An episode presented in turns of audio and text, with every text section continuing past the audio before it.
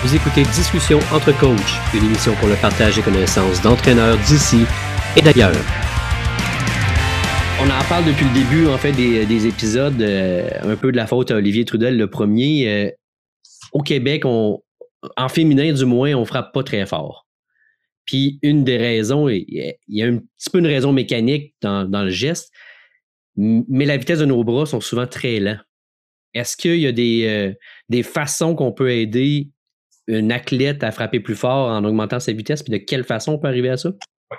Euh, je me souviens qu'il en, a, en a parlé à son premier épisode, comme tu disais, puis tu as ramené ça sur le, dans la conversation que tu avais avec euh, Marie-Alex Bélanger puis avec Kim Robitaille aussi. Euh, je viens principalement d'un autre, de d'autres sports.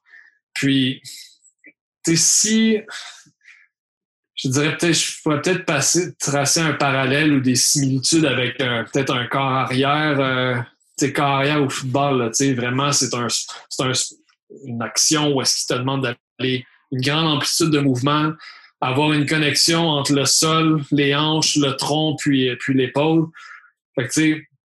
pour améliorer ça, là, c'est peut-être euh, peut plus une proposition, là, plus qu'une réponse euh, vraiment clairement définie. Là en préparation physique, ce que je ferais, moi, j'intégrerais une variété d'exercices puis une méthode pour vraiment connecter puis coordonner l'action des hanches, le tronc, puis après ça, le mouvement terminé avec, euh, avec l'épaule et avec le bras. si je veux travailler un petit peu plus en l'aspect force, ou du moins avec des charges plus lourdes, ben, je vais peut-être aller chercher des variations d'haltérophilie, euh, un overhead press avec une barre hexagonale, être capable d'aller chercher l'aspect, cet aspect force-là. Euh, travailler avec des dumbbells, avec des barres, des kettlebells, mais après ça, je voudrais aller chercher comme l'autre extrême aussi. je voudrais aller chercher des lancers de, de, de, de, plusieurs, plusieurs positions, dans plusieurs angles avec des, avec des ballons médicinaux. Euh, je ferai du travail avec des élastiques ou avec des poulies pour connecter les, les, les hanches, le tronc, puis, puis l'épaule. Puis, fait vraiment, dans ces deux, je dirais, j'irais aux deux extrêmes, puis j'éviterais, j'éviterais le plus possible tout ce qui est travail comme. Je ferais peut-être un petit peu d'hypertrophie à un certain moment donné, mais j'aurais peur que l'hypertrophie que je veux aller chercher, que ce soit au niveau grand pectoraux, deltoïdes, les muscles de l'épaule, ça vienne me limiter dans mon amplitude de mouvement. Puis souvent, en hypertrophie, tu vas travailler beaucoup plus les fibres de type 1 ou les fibres de type lente. Mais tu sais, je veux que mon mouvement soit rapide. Fait que moi, je l'entraînerai en force, puis je l'entraînerai en vitesse. C'est vraiment aux deux extrêmes. Puis après ça, euh, quand tu regardes au niveau du tronc, pour connecter tout ça, connecter la chaîne scapulaire avec les hanches, ben, là, j'aurais des flexions, des extensions, des rotations, flexions latérales, euh, des anti-mouvements aussi. Tu sais, on regarde des mouvements comme de gainage ou de, des pal of press ou anti-rotation press. J'en inclurais, mais je ferais une panoplie de mouvements pour ça, puis différents mouvements de reach fait que c'est, selon moi, pour aider, il faut que tu ailles chercher euh, une, multitude de mouvements avec une multitude de, paramètres de surcharge qui vont permettre justement de, connecter et de coordonner les hanches, le tronc, puis, euh, puis les épaules l'épaule en même temps. Là. Puis, justement, d'aller chercher ce, timing-là qui va être important aussi. Après ça, ben, tu rajoutes le timing, timing là, tu augmentes la complexité de ton, mouvement de frappe, là, mais en musculation, là, une panoplie d'exercices, panoplie de, d'accessoires, différentes méthodes axées plus sur autant force max, ou c'est force un petit peu plus, qu'après ça, l'aspect, l'aspect force-vitesse ou vitesse-force un peu, là c'est plus vitesse, puis après ça, un petit peu de compromis de force. Puis euh, quand on fait le mouvement, d'après toi, est-ce qu'il faudrait qu'il y ait une contraction des muscles ou c'est quand on regarde un lanceur au baseball qui lance une balle rapide, euh, on dirait un élastique. Euh, puis certains quarterbacks aussi, quand ils, ils font un Hail Mary, on dirait vraiment que le bras est très élastique. Est-ce que c'est élasticité-là s'entraîne à, relâcher un petit peu les muscles pour avoir plus une composante de vitesse? Euh, ben, souvent, des fois, tu regardes certains, euh, mettons, dans les, dans les sprinters, là, j'espère que le, ça peut se transposer ou le concept peut se transposer, mais il y en a qui vont dire que c'est pas nécessairement la, la, force qu'ils vont être capables de déployer. Puis vont, il y en a qui vont courir qui sont tendus, mais il y a une capacité de relaxation des meilleurs sprinteurs. Ils vont appliquer une force dans le sol sur une période qui est très, très courte, mais ils vont déployer beaucoup de force pendant cette courte période de temps-là. Euh, tu regardes les travaux de Ken Clark, Peter Wayan dans les, qui ont comparé des sprinteurs de dans des sports collectifs, puis dans des de, de, haut niveau euh, international dans des, en athlétisme, dans les sprints de 100 mètres. ils vont la comparaison là, les sprinteurs d'élite ils appliquent une très grande force dans le sol dans un court, dans un court laps de temps. Probablement que les meilleurs lanceurs ou les meilleurs volleyeurs au niveau de la vitesse de frappe sont capables de déployer énormément de force dans un très court, très court laps de temps sur la balle, mais qu'après ça, tout est, tout est fluide. Ils sont relaxés, relaxés, puis après ça, ils sont en mesure de, de, de contracter ces muscles-là, puis de générer le plus de force possible dans un court laps de temps, puis le transférer sur, euh, sur le ballon. Je te dirais que ce serait vraiment ça, puis ensuite, le mouvement flot à partir de là. Vraiment intéressant. Est-ce que tu penses que euh, qu'en musculation, il y a des exercices qu'on pourrait essayer d'aller chercher pour euh, avoir cette relaxation du muscle, puis à la fin, contracter rapidement pour générer une plus grande force? Avec un élastique moins tendu peut-être au début, puis plus raide à la fin? Le, problème, par exemple, avec un, avec un élastique, c'est que tu vas, quand il est en position d'étirement, c'est là, c'est à la fin que tu vas l'avoir. Euh, c'est une bonne question. Faudrait probablement que je te revienne. Là. Moi, je te dirais que mon mes exercices, je favoriserais davantage c'est tout ce qui est euh, différents lancers avec avec des medicine balls. J'essaierais de regarder un petit peu euh, dans d'autres sports comme javelot au niveau de l'athlétisme, les lancers du poids. Euh, qu'est-ce que les, les, les athlètes en tennis font pour aller chercher de la vélocité dans leur balle? Les gros serveurs, là, les gros serveurs au tennis, quels sont les. Qu'est-ce qui fait en sorte que ce sont des, des, des services qui sont lourds et qui rentrent rapidement, tu sais? J'essaierai d'aller chercher les, les similitudes peut-être dans d'autres sports. Puis après ça, j'essaierai d'appliquer ça dans le dans mon dans le volleyball ou de transposer dans le volleyball. Puis est-ce que tu travaillerais ça euh, c'est des deux côtés. Tu ferais-tu une asymétrie un peu ou tu. Euh, quand on travaille le mouvement d'attaque, est-ce que tu privilégierais juste le bras de frappe ou il faudrait quand même entraîner l'autre bord pour avoir un équilibre musculaire? Ça, c'est la, notion d'équilibre musculaire. Là, c'est peut-être des, discussions ou des, des, interventions que j'ai entendues de, de collègues en préparation physique. Tu vas avoir une asymétrie naturel par la pratique de ton, de ton sport. Là. juste te donner un exemple, je, travaille, je voyais une des, des athlètes qu'on parlait un petit peu plus tôt là, avant qu'on entre euh, disons, en onde. Là. Puis elle faisait un son squat avec la barre sur les épaules pour travailler euh, plus au niveau des jambes. C'est un aspect qu'on avait besoin de travailler. Puis et gauchère. Tu avais tout le temps l'épaule gauche qui était un tout petit peu plus haut. Si j'étais vraiment, vraiment piqué, ça m'aurait dérangé. Puis je me suis dit, ben, tu sais, elle gauchère. C'est normal qu'elle va aller chercher un petit peu plus haut comme ça, puis qu'il va peut-être y avoir une petite compensation à ce, à ce niveau-là. J'étais pas plus préoccupé que ça par ce petit déséquilibre-là. Je dirais peut-être qu'en période de, est-ce qu'il n'y a pas de compétition importante, début de la période de hors-saison, je voudrais peut-être essayer de rééquilibrer. Il faudrait toujours que euh, je compare à sa performance et puis s'assurer que ça vient pas, cette recherche de l'équilibre-là ne vienne pas au détriment de sa performance comme, comme volleyeuse. si j'essaie de rééquilibrer, puis qu'elle perd sa vélocité ou qu'elle perd cet avantage-là sur d'autres joueurs, je dirais, j'aurais, j'aurais tendance à ne, pas aller chercher cet équilibre musculaire-là en sachant qu'elle peut perdre son avantage. Puis qu'après ça, ben, une fois que sa, carrière ou la saison est terminée, ben, c'est là on réessaie de rééquilibrer les choses. J'aurais choisi mon moment pour le faire. Mais quand vient le temps de, de performer, puis d'aller chercher euh, cet, euh, avantage compétitif-là, ben, je suis prêt à vivre avec le fait que c'est un, qu'il y a une asymétrie ou un déséquilibre parce que c'est un sport qui présente des déséquilibres. Fait qu'en bas âge, peut-être qu'on pourrait le travailler un peu plus? Oui, je te dirais que oui.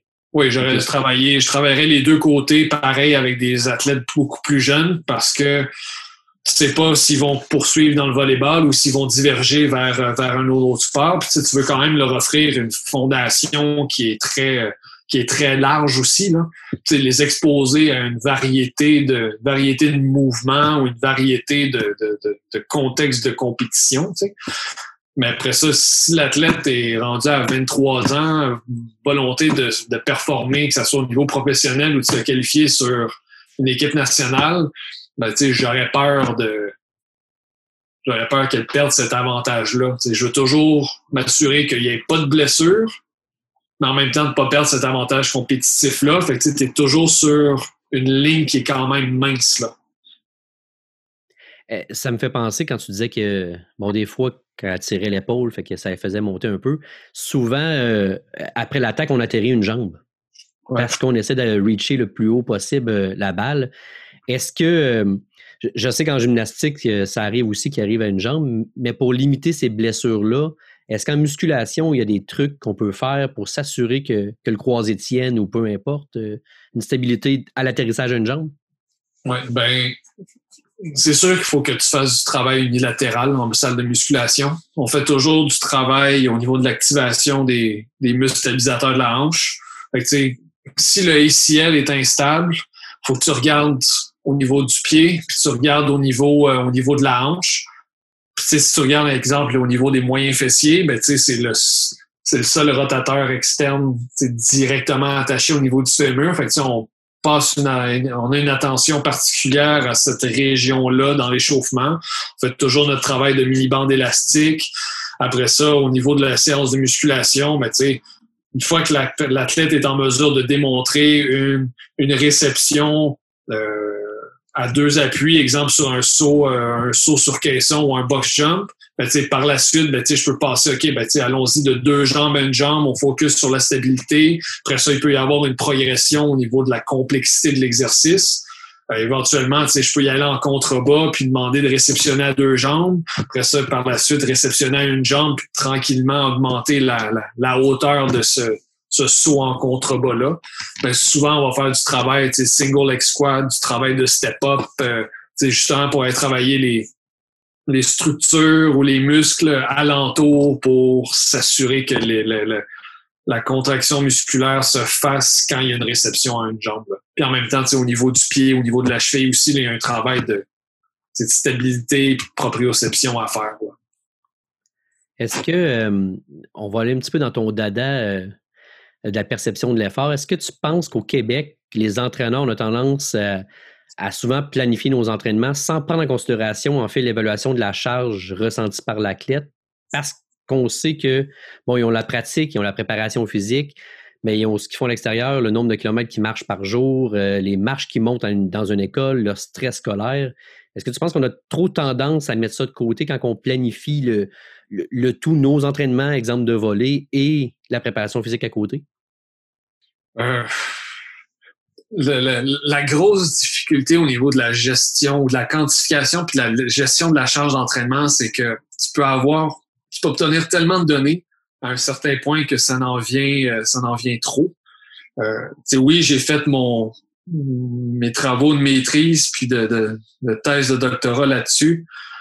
Mais tu sais, je te dirais qu'à un certain point, c'est la, c'est pas juste les chiffres qui sont importants, c'est l'information que tu vas recueillir de la part de, la part des athlètes, de créer cette euh, cette interaction ou cette discussion là pour savoir, ok, de quoi a l'air ton, de quoi a l'air ta journée, tu sais, en ce moment. Euh, T'es-tu es à l'école ou est-ce que tu es en stage en ce moment? Comment est-ce que ça, ça l'influence ton, ton niveau d'énergie? Comment est-ce que ça l'influence euh, la fatigue en ce moment? Qu'est-ce que tu as fait euh, la veille au niveau de ton, entraînement? Puis comment est-ce que tu te sens aujourd'hui au niveau de raideur musculaire, au niveau de ton énergie, au niveau de, au niveau de ton sommeil?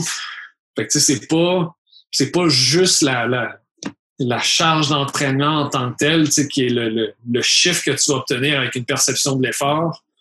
Puis si tu multiplies, exemple, par la durée d'un entraînement, mais c'est c'est toute la, la, la, richesse de l'information que tu vas aller chercher, que ce soit par un questionnaire de questionnaire de bien-être ou par l'interaction avec euh, avec les avec les volleyeurs ou volleyeuses, là, avec les avec les athlètes. Là. Fait que, oui, euh, je pense que pour, pour l'entraîneur, il faut que tu aies une certaine flexibilité dans, dans ce que tu planifies, puis une certaine ouverture à, à ajuster en fonction de ce que les athlètes vont te, vont te donner comme information. si les athlètes sont, sont brûlés, puis toi, tu décides d'y aller pareil, ben, attends-toi, est-ce qu'il y a peut-être des risques avec ça? Ou si tu prends le risque, il faut que ça soit calculé. Là. tu peux pas prendre ce risque-là euh, pendant une période de compétition avant des deux semaines avant des tournois, un tournoi important. Là. si tu te dis OK, je suis en début de préparation, euh, en début de pré-saison, j'ai pas de tournoi en ce moment. Je veux m'assurer qu'on développe euh, certaines qualités physiques, euh, qu'on a du travail à faire sur le court ou en gymnase. là, je vais peut-être euh, pousser la note un tout petit peu plus, mais si j'ai besoin d'être à l'écoute parce que des objectifs de performance à atteindre ou tu des compétitions importantes qui s'en viennent, il faut que tu sois capable de, d'avoir cette ouverture-là puis cette volonté-là d'ajuster ton ta planification, euh, ton plan de séance, en fait. Puis j'imagine que tu fais pas ça du jour au lendemain. Hein, tu, euh, parce que j'essaie de me remettre dans la peau euh, au secondaire où ton athlète te dit qu'elle est fatiguée, mais des fois, on avait de la. En fait, j'avais de la difficulté, je pense, à croire l'athlète qu'elle était vraiment fatiguée. Fait que j'imagine que ça se, ça se bâtit, cette petite relation de discussion-là, pour qu'ils comprennent c'est quoi vraiment l'effort et la perception. Oui, il faut que tu faut que aies ces discussions-là avec, euh, avec les athlètes. Puis, tu sais, comme tu le dis, ça se construit au fur et à mesure que tu as une, relation de confiance, puis que tu viens qu'à connaître un peu le, le, quotidien de, de, l'athlète, ou du moins les, les autres exigences qui gravitent alentour de cette personne-là. Puis, en même temps, il faut que tu sois capable de. Comment je pourrais dire? Je pense à des situations, des situations récentes où est-ce que tu dis, tu te fais dire, il faut que les athlètes travaillent ou ils veulent travailler, mais il faut, que tu apprennes à, être capable d'évaluer la, situation, puis de suivre, suivre ton instinct aussi comme, entraîneur. Puis de dire, OK, c'est quand même les, les, athlètes qui vont me donner l'information la plus pertinente à, à mon travail comme entraîneur. S'ils sont, sont fatigués ou s'ils me disent qu'ils n'apprécient pas une certaine facette de, de, d'une séance que tu, que tu planifies, ben faut que tu sois réceptif pour être en mesure de faire les changements là, qui, sont, euh, qui sont requis. Puis ça prend euh, ça prend une certaine, certaine humilité là, d'être capable d'accepter euh, d'accepter pas une critique, là, mais d'accepter que sur soit des commentaires constructifs qui peuvent être un peu à l'encontre de ce que toi tu, crois comme entraîneur. Là. Mais tu te dis éventuellement, tu le fais pas nécessairement pour toi, tu le fais pour eux autres. Fait si eux autres ils disent un commentaire constructif pour t'aider à, ce qu'ils apprécient davantage les, entraînements qui continuent de se développer, mais il faut que tu fasses le changement. Tu as écrit d'ailleurs un bel article là-dessus euh, sur une étudiante en médecine qui euh, s'entraîne pour, euh, pour faire les Jeux olympiques, d'ailleurs. Euh, très, très pertinent, j'ai trouvé comme, comme information. En fait, c'est un peu le résumé que tu nous donnes là, d'être adaptatif sur ce qui se passe. Ben, même même une, autre, une autre athlète aussi en médecine, puis c'est là, elle, est, elle est rendue à Montréal, puis on a eu des défis dans la dans le parcours qu'elle a eu la dernière année qu'on a travaillé ensemble. Tu sais, quand tu dis euh, elle travaille, elle, avait ses chiffres à, l'hôpital dans ses stages, tu tous les jours de la semaine. Puis des fois, je voyais dans son journal d'entraînement qu'elle était partie faire un jog à 10 heures le soir. Puis elle me disait c'est le seul moment que je peux, que je peux courir un petit peu.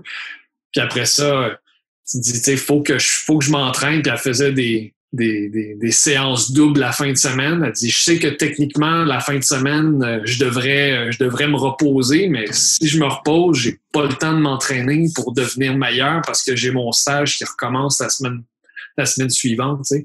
Fait que des fois, il y a, faut que tu t'adaptes, faut que tu sois capable de comprendre c'est quoi la réalité, puis tu sais que tu dois t'ajuster. Là. elle te donne l'information, puis avec elle, on savait c'était quoi les forces qu'elle avait fait que là, on avait capitalisé là-dessus. C'était ses démarrages. C'était une athlète qui était très puissante au début, mais elle me disait j'ai pas assez de patins. Elle dit là, il fallait qu'on rajoute un petit peu de un petit peu de musculation en justement en endurance de vitesse ou un petit peu de travail plus spécifique sur le vélo en termes d'intervalles de plus longue durée. Mais ça venait avec les échanges entre l'athlète et l'entraîneur, puis c'était elle qui me donnait le feedback. Mais je pouvais pas dire ben non, faut que tu faut absolument que tu respectes le plan. Là, je pouvais pas faire ça parce que je lui rendais pas service. Ça fait que c'est beaucoup de travail euh, d'humilité, comme tu dis, en fait, de communication avec l'athlète. Ce qui est dur quand tu coaches du volet, c'est que tu en as 12, 14, 16 athlètes. Fait qu'il faut que tu essaies de combiner euh, le niveau de fatigue de, tout le monde là-dedans, en fait. Ben, dans, les, l'équipe de, dans les équipes de foot, c'était le défi à 90. Là même les entraîneurs, euh, gérer une unité, là, même si tu en as même si en as huit, là, tu mentionnes là, en ce moment les athlètes de, les athlètes de volleyball. Dans un monde idéal, chaque athlète aurait un plan d'intervention personnalisé, mais après ça, qu'est-ce que tu fais avec le collectif? Comment tu gères un collectif tu t'assures de la cohésion, que tout le monde soit capable de réaliser les, les, les mouvements techniques ou d'implanter, de, de, bien maîtriser les stratégies que vous allez mettre en place. Là, c'est le dilemme, comment, comment assurer l'individualité de l'athlète, mais s'assurer que ça ne prenne pas préséance sur le collectif. Non, entièrement, d'accord avec toi. C'est pas toujours facile à bien jumeler. Non, c'est ça. Ça là-dessus, j'ai vraiment pas de réponse. C'est un, grand questionnement, je te dirais. Là. On s'assoira avec Martin Roy pour en discuter. Oui, certainement. Euh, au volet, on, euh, ah, il y a comme deux formes de, de, matchs. Il y a la formule tournoi où on va jouer euh, quatre matchs, cinq, des fois six, tout dépendant des tournois. Puis il y a la formule un match on a trois sets à gagner sur, sur 5, en fait. Euh, la formule 3 de 5 peut durer jusqu'à 2h30. La formule tournoi, tu rentres le matin, puis des fois, tu ne sais pas à quelle heure tu finis. Comment, euh, comment on fait pour entraîner euh, un ou l'autre, selon toi, en planif, en préparation physique? Ouais. C'est la, grosse question que je te disais que tu m'as donné du fil à retordre là-dessus, venant d'un monde, d'un sport autre que le volleyball. C'est sûr que avec un, tournoi qui s'échelonne sur une, journée complète, tu vas avoir une fatigue qui va s'installer au fur et à mesure que les, les, matchs s'enchaînent. L'importance que tu vas avoir de, la récupération entre ces matchs-là, si possible, là, va, être, va être primordial. Oui. entre les matchs, c'est sûr que l'importance de la récupération va être soulignée. Il faut que les athlètes aient des, des collations, il faut qu'ils soient en mesure de s'assurer au niveau de l'hydratation. Notre coach au cégep nous disait toujours euh, get off your feet quand on était dans les camps d'entraînement, quand l'entraînement au bout du printemps. je pense que tu vas essayer d'avoir une certaine activation, même si elle peut être très courte. Tu me disais que des fois, tu peux jouer deux matchs consécutifs. Là. Puis, mais c'est sûr que en termes de préparation physique, à un certain point, si tu veux les tu sais que ce, ce scénario-là qui peut arriver, faut qu'à un certain, certain point dans, ta, dans une semaine d'entraînement, avant ce tournoi-là, faut que tu essaies de pas répliquer, mais ou pas répéter, mais faut que tu les amènes à avoir une meilleure capacité de gérer des matchs qui vont s'enchaîner, dans un, dans un laps de temps qui est quand même assez court. Fait que, que ça soit d'avoir deux pratiques, back-à-back ou d'avoir un certain, euh, certain, euh, des certaines activités qui vont ressembler à ce qu'ils vont vivre dans ce tournoi-là. Peut-être sur des périodes plus courtes, mais qui vont être comme aussi exigeantes puis qui doivent enchaîner sur, euh, sur une période de temps. Euh, qu'on pourrait penser à une pratique, puis après la pratique, aller en muscu, exemple. Oui, ça, ça, ça, pourrait être euh, une option. Nous autres, des fois, on, entend parler de d'éviter de, juste euh, répéter ce qui se fait en match, mais d'essayer de, en anglais, ils disent distort the game un, tout petit peu. Fait que, tu sais, comment utiliser le format de tournoi jusqu'à 4 à 6, euh, à 6 matchs d'une heure, puis avec la fatigue qui va que cela va engendrer, mais tu sais, comment est-ce que je peux essayer de, manipuler mes entraînements ou de manipuler ma préparation physique pour que je sois capable de gérer le volume à l'intensité que, que, que, cela ça représente? Puis après ça, tu sais, un match 3 de 5, les notes que j'avais, c'était juste l'importance de demeurer actif pendant le match pour les, joueurs qui, qui entrent et qui sortent. Après ça, nutrition et hydratation par la suite en période de pendant le match. Moi, ce, que, ce qui me boguait un tout petit peu au début, je me disais, si tu vas avec un 3 de 5, si ça va en 5-7 avec des athlètes, exemple, universitaires ou de très haut niveau, je me disais, les sauts vont quand même être réalisés à haute intensité, les efforts vont être réalisés proches de leur pleine capacité. Je me disais, tu es quand même, quand même brûlé après, euh, après un match qui s'en va en 5-7. Mais au moins, l'avantage, c'est que tu as beaucoup plus de temps pour récupérer par la suite. C'est là que tu vas utiliser euh, tes stratégies au niveau de la récupération, au niveau de la nutrition, euh, etc. vraiment, là, je pense qu'au niveau de la préparation physique, le gros défi va être de s'adapter au tournoi, mais ça va être de trouver les moyens pour euh, augmenter la capacité de travail au début. Puis après ça, plus tu t'approches de ces tournois-là, ben, travail de préparation physique, de concert avec l'entraîneur, de trouver les moyens de, de,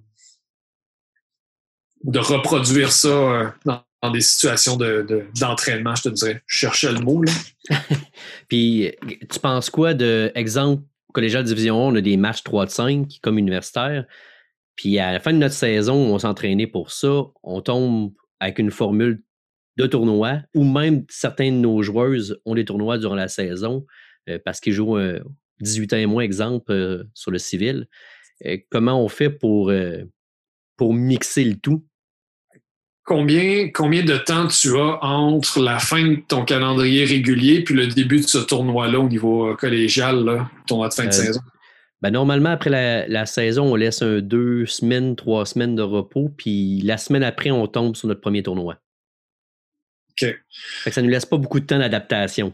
Non, c'est ça. Fait que moi, je te dirais que je peux peut-être accorder quelques jours, euh, quelques jours de repos là, à la fin de la saison puis le début de la préparation pour ce, tournoi-là, mais j'essaierai peut-être de raccourcir la période de repos que vous, vous allouez aux, athlètes pour essayer de recommencer un petit peu plus rapide, un petit peu plus rapidement pour vraiment avoir une certaine, certaine charge de travail qui va peut-être être élevée pendant peut-être deux, trois jours. Mettons avoir un petit pic. Là, je reprends l'entraînement progressivement sur un, deux, trois jours. Je vais essayer d'aller euh, reproduire peut-être l'intensité ou la durée de ces tournois-là par la suite. Puis après ça, ben, là, je rebaisse un petit peu mes exigences au niveau de mon entraînement, puis j'essaie de le maintenir avec un assez haut niveau puis un assez haut volume. Puis après ça, dans les jours qui précèdent, ben, là, je m'assure qu'au niveau de mon niveau de la préparation physique, puis au niveau de la préparation sur le terrain, mais qu'il n'y ait pas de, de, fatigue excessive, d'essayer de limiter euh, tout ce qui est. Euh, qu'il n'y ait pas de petits bobos qui traînent, euh, tout ça. Fait j'aurais fait un travail de, préparation avant, le tournoi. Fait j'aurais fait comme une espèce de mini-formule de, de, simulation un peu. Peut-être à moins grande, de moins grande ampleur, mais j'aurais au moins essayé de, de, reproduire un petit peu les exigences de ce tournoi-là, peut-être à plus petite échelle. Good, ben c'est bon ça va. On va essayer ça dans les, les prochaines années, quand les saisons partiront. Je te, je te reviendrai avec euh, le résultat. Euh, au, secondaire, on a euh, beaucoup de programmes qui ont, on va dire, une heure et demie d'entraînement. Que je pense que quand il y a des écoles secondaires qui ont deux heures et plus sont vraiment chanceux. fait que la partie qui est souvent négligée là-dedans, c'est l'échauffement puis le retour au calme. Est-ce que tu pourrais me donner ton avis là-dessus? l'échauffement, l'échauffement est quand même primordial. Surtout si tu le vois d'une autre manière que plus juste euh, ben, je dois faire des tours de terrain ou je dois augmenter la, fréquence cardiaque, puis break a sweat un tout petit peu. Là. Si tu le vois plus comme une manière d'investir dans le développement athlétique de tes athlètes pour supporter ou soutenir la pratique du volleyball, tu n'as pas besoin de beaucoup pour euh, avoir des effets bénéfiques à, plus long terme. Les recommandations générales. quand tu regardes tout ce qui est euh, l'entraînement euh, neuromusculaire, là, ou au niveau de la prévention de blessures, surtout pour les jeunes, là, ils suggèrent de 2 à 3 séances de 10 à 20 minutes au niveau, par, par semaine. Là tu peux, c'est quand même facile de se prendre un petit 10-15 euh, minutes au début d'une séance pour investir dans le développement athlétique. Puis après ça, ça peut quand même te, préparer à avoir une transition vers ta première activité dans, ta séance d'entraînement. De donner un exemple, euh, je sais pas si tu connais euh, le, la structure d'échauffement RAMP de Ian Jeffries. Non. Puis, fait que le RAMP, c'est le ramp warm-up. Fait que le ramp, c'est R-A-M-P. Fait que les quatre lettres pour dire raise, pour augmentation de la température corporelle. Après ça, tu vas avoir une activation. Tu vas avoir le travail de mobilité, puis ensuite le travail de préparation ou de, potentiation. Puis jusqu'à récemment, il y a d'autres euh, universitaires à l'université Leeds Beckett, qu'eux autres ont même proposé un, euh, un framework ou un, modèle pour de planifier les séances les séances de, séances d'entraînement sportives qui appelle ça Rampage. Fait que tu as le Raise, Activation, Mobility, Preparation. Ensuite, tu as ton activité. Fait que, tu exemple, la phase de ton en volleyball que tu veux vraiment travailler. Ensuite, tu as la portion jeu ou la portion game. Puis ensuite, tu termines ta séance avec une évaluation. Fait que, tu sais, juste là, tu as l'intégration des bénéfices de l'échauffement, mais aussi le cœur de ta séance comme entraîneur en volleyball. Puis ensuite, tu as l'intégration de ton retour au calme qui peut être euh, à des visées un petit peu plus euh, physique ou sinon tu l'utiliser pour euh, au niveau de ton coaching comme une, évaluation de ce qui s'est bien déroulé ou de ce qui devrait être à, à, modifier pour une prochaine séance. Là. Fait je te dirais que si tu le vois comme ça, comme un investissement à plus composant essentiel ta, ta séance là, de, de 90 minutes. Là. Puis euh, dans, dans cette séance-là, toi, tu conseillerais quoi comme, euh, comme échauffement? Bon, échauffement, étirement, parce qu'il y a un débat, hein, étirement statique, non statique, est-ce qu'on en fait, est-ce qu'on n'en fait pas? Tu, euh, tu, conseilles quoi sur une séance à peu près d'une heure trente, puis combien de temps que tu allouerais à ça? Euh, c'est sûr qu'au niveau, euh, au niveau des étirements, ça dépend des besoins de l'athlète.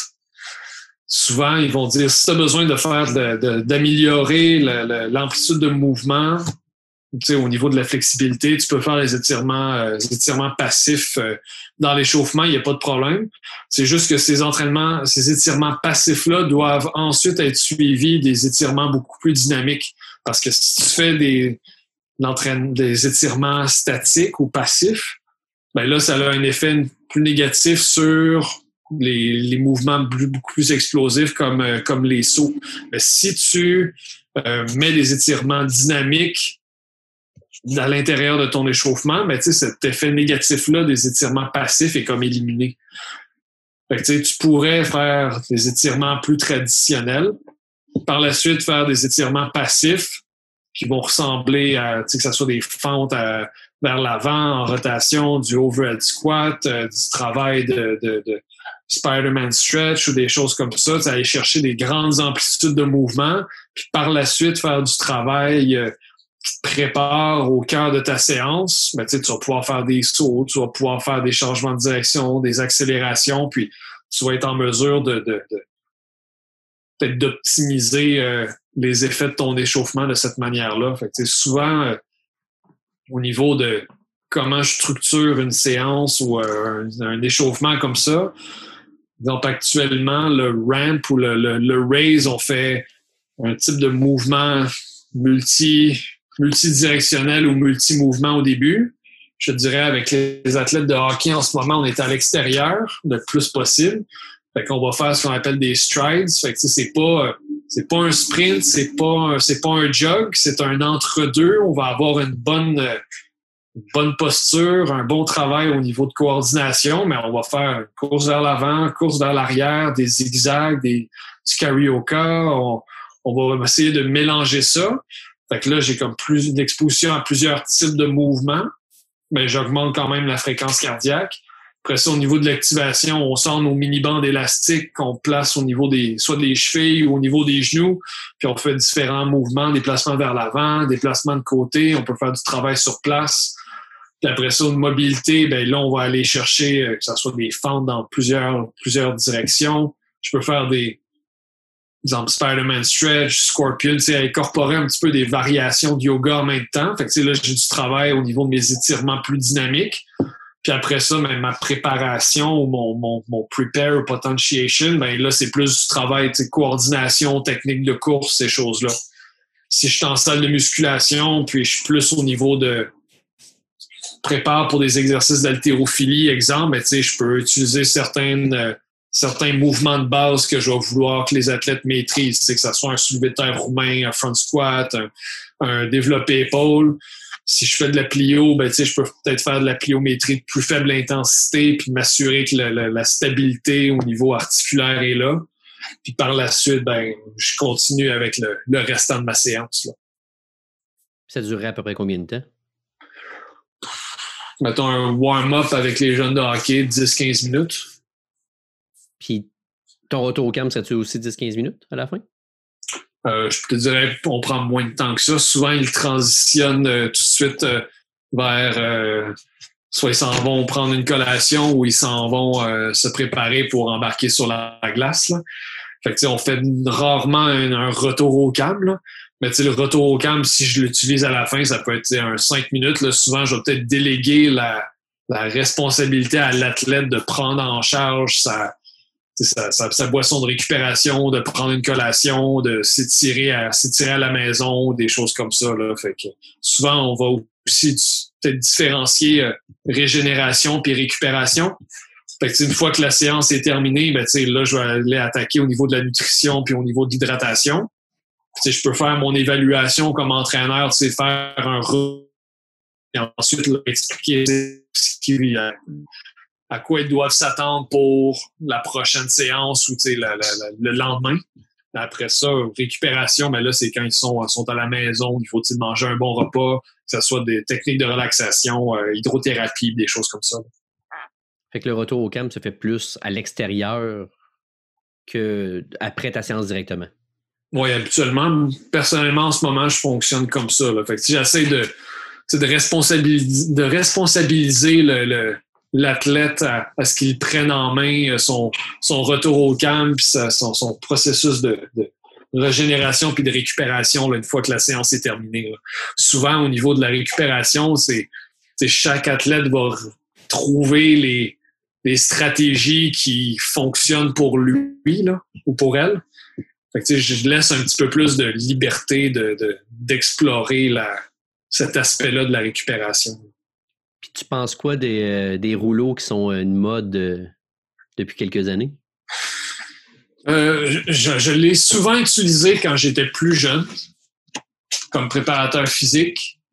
on l'utilisait beaucoup en échauffement. Tu sais, quand tu dis au niveau auto-relâche, myofacial, self-myofascial release, puis finalement, tu lis un petit peu au niveau de la, littérature, puis c'est peut-être pas nécessairement ça. Ça te permet pas de briser les ou de faire les adhésions au niveau musculaire. Moi, je le, de ma compréhension de la littérature, c'est vraiment plus pour diminuer le tonus musculaire. Fait que c'est une forme de massage. Fait que je veux pas nécessairement le faire au début de la séance, à part si l'athlète me dit j'en ai vraiment besoin. Par exemple, j'ai le quad hyper euh, hyper tight ou les mollets super tight, ok, ben faisant un petit peu pour essayer de diminuer le tonus, puis après ça, on va aller faire les étirements dynamiques en augmentant l'amplitude de mouvement. Sinon, je vais l'utiliser par après. Mon foam roll, là, va à la maison, voici les différents groupes musculaires qu'habituellement euh, tu vas, euh, sur lesquels on va faire du foam roll. Euh, si tu as besoin d'en faire pendant 15 minutes le soir avant de te coucher parce que ça fait partie de ta routine de pré-sommeil, ben, vas-y. Sinon, euh, je te dirais que c'est selon la préférence de, de l'athlète. Je te dirais, vous travaillez beaucoup plus en hydrothérapie. Essaye de, essaye de faire de la lecture, tu as trouvé des activités euh, de repos actif qui vont te faire bouger, mais qui vont pas créer une fatigue musculaire ou une fatigue générale additionnelle. Tu nous amènes un beau lien. La lecture. Est-ce que tu as, Ma dernière question que je pose toujours à tous les invités, en fait, as-tu un livre, un podcast euh, que tu peux conseiller aux entraîneurs pour améliorer leur développement? Oui, certainement. Euh, livre pour les entraîneurs, je ne sais pas si tu as lu le livre Coaching Better Every Season de Wade Gilbert. Fascinant. Il est fascinant. je te dis, pour aider les entraîneurs dans leur, euh, dans leur développement, là, ce serait comme une de mes ressources que je, je, recommanderais, là, puis elle serait très haut sur ma liste. Je dirais le cours de Theory of Coaching à l'université. J'utilise les ces four E's ou ces four seasons. Fait que on regarde là, en pré-saison qu'est-ce que tu dois faire? Fait que là, on explore euh, la philosophie de l'entraîneur, quelles sont les valeurs. Euh, ensuite, qu'est-ce qui arrive, qu'est-ce que tu dois faire pour améliorer euh, les différents stades de développement de ton groupe, ces choses-là. Mais après ça, quand tu es rendu une season, qu'est-ce que tu fais? Une fois que la saison est terminée, c'est comment est-ce que tu évalues ton, ton programme? Est-ce que tu évalues le, évalues le, résultat de ta, de ta, saison ou est-ce que tu évalues le, la performance de manière beaucoup plus globale de ton, de ton programme? Puis ensuite, ben, pendant le off-season, comment est-ce que tu t'améliores comme, euh, comme entraîneur. Je pense que Wade, dans son livre, il utilise le, le terme performance gaps. Fait qu'un essaie de d'identifier les c'est comment je pourrais dire d'identifier les les gaps dans ton coaching, d'identifier ce qui doit ce qui doit être amélioré, puis après ça trouver les moyens pour te développer puis être un meilleur entraîneur pour en vue de la prochaine prochaine saison. Je dirais que ce serait probablement un des livres que je recommanderais fortement parmi euh, parmi plusieurs autres. Ben, c'est un choix de lecture super intéressant. Xavier, une conversation, une discussion vraiment le fun euh, avec toi. J'invite les gens à aller visiter ton site internet euh, xrperformance.net euh, si jamais ils ont des questions, des demandes euh, pour travailler avec toi. sinon, j'espère que tu vas revenir discuter avec nous, soit de la charge d'entraînement ou de la planif annuelle. Ça serait vraiment intéressant de te recevoir à nouveau. merci beaucoup, André. Ça a été super apprécié. Là, puis je souhaite souligner les superbes conversations que tu as eues jusqu'à présent là, avec les, autres invités à ton podcast. Là, comme je te disais en début d'entrevue, c'est quand tu sors le, lundi, je le mets sur, euh, sur ma liste à écouter là, pendant mon, mon trajet là, pour aller euh, travailler avec les athlètes de, athlètes de hockey. Là, fait que c'est toujours, euh, toujours très apprécié. Puis venant de l'extérieur, ça me permet de faire une petite incursion dans, dans le monde du volleyball et d'en apprendre davantage. Ben, merci des beaux mots. on se reparle prochainement, j'imagine. Sinon, bonne session à Bishop et avec toutes les enquêtes que tu engages. Super, ben merci beaucoup. À bientôt.